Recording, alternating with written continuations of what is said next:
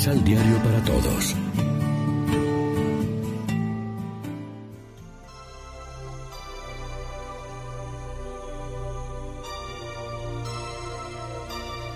Primera lectura. La sabiduría es un reflejo de la luz eterna, un espejo inmaculado de la actividad de Dios.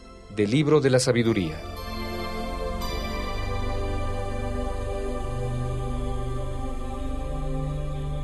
La sabiduría es un espíritu inteligente, santo, único y múltiple, sutil, ágil y penetrante, inmaculado, lúcido e invulnerable, amante del bien, agudo y libre, bienhechor, amigo del hombre afable, firme, seguro y sereno, que todo lo puede y todo lo ve, que penetra en todos los espíritus, los inteligentes, los puros y los más sutiles.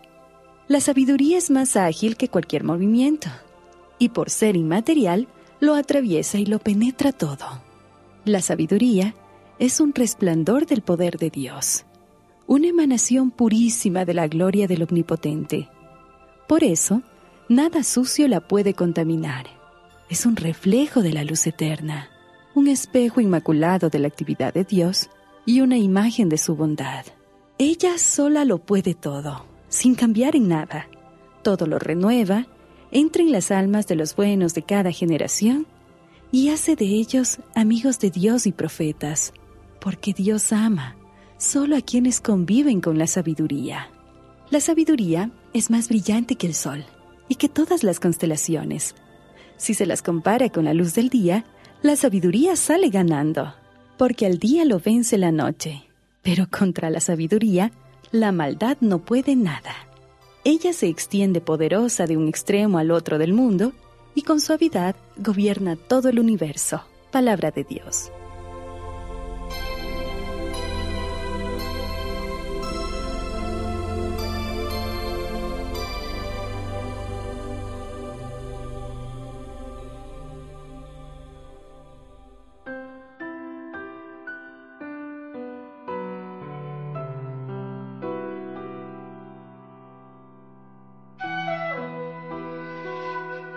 Salmo responsorial. Del Salmo 118. Tu palabra, Señor, es eterna. Tu palabra, Señor, es eterna.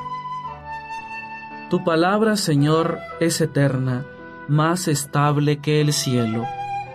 Tu palabra, Señor, es eterna. Tu fidelidad de generación en generación, igual que fundaste la tierra y permanece. Tu palabra, Señor, es eterna. Por tu mandamiento subsisten hasta hoy, porque todo está a tu servicio. Tu palabra, Señor, es eterna. La explicación de tus palabras ilumina, da inteligencia a los ignorantes. Tu palabra, Señor, es eterna. Haz brillar tu rostro sobre tu siervo, enséñame tus leyes. Tu palabra, Señor, es eterna.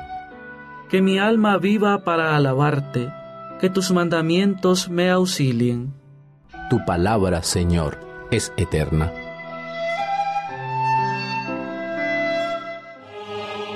Proclamación del Santo Evangelio de nuestro Señor Jesucristo, según San Lucas. Los fariseos le preguntaron, llegará el reino de Dios? Él les contestó. La llegada del reino de Dios no es cosa que se pueda verificar. No se va a decir, está aquí o está acá. Y sepan que el reino de Dios está en medio de ustedes. Dijo además a los discípulos. Llegará un tiempo en que ustedes desearán ver uno solo de los días del Hijo del Hombre, pero no lo verán. Entonces les dirán, está aquí, está allá. No vayan no corran. En efecto, como el relámpago brilla en un punto del cielo y resplandece hasta el otro, así sucederá con el Hijo del Hombre cuando llegue su día.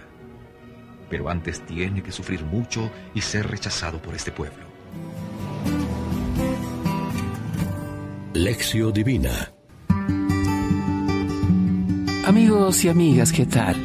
Hoy es jueves 14 de noviembre y como siempre, A esta hora hacemos del pan de la palabra nuestro alimento espiritual. El Evangelio de hoy nos trae una discusión entre Jesús y los fariseos sobre el momento de la venida del reino. Los Evangelios de hoy y de los próximos días tratan de la llegada del fin de los tiempos. Es que los fariseos pensaban que el reino podía llegar solamente si la gente llegaba a la perfecta observancia de la ley de Dios. Para ellos, la venida del reino sería la recompensa de Dios al buen comportamiento de la gente y el Mesías llegaría de forma solemne como un rey recibido por su pueblo. Jesús dice lo contrario. La llegada del reino no puede ser observada como se observa la llegada de los reyes de la tierra. Para Jesús, el reino de Dios ha llegado, ya está en medio de nosotros, independientemente de nuestro esfuerzo o de nuestro mérito.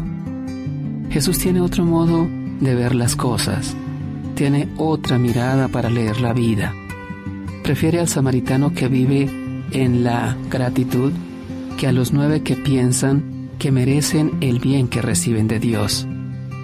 Creámosle al Evangelio que dice que el reino de Dios ya está presente en el mundo y está desarrollándose aquí y allá de diversas maneras, como la semilla pequeña que puede llegar a convertirse en un gran árbol, como el puñado de levadura que fermenta una gran masa, y como la semilla que crece en medio de la cizaña, y siempre puede sorprendernos gratamente.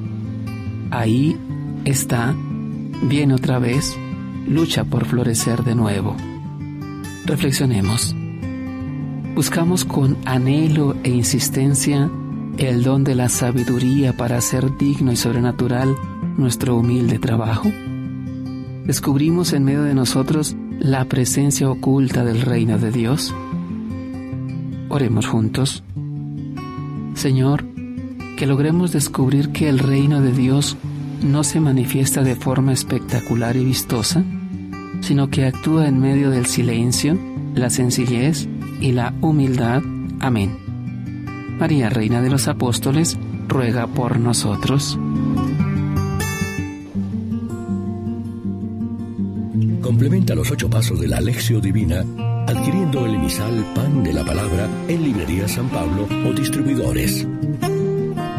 Más información www.sanpablo.co de la Palabra. Vive la reflexión.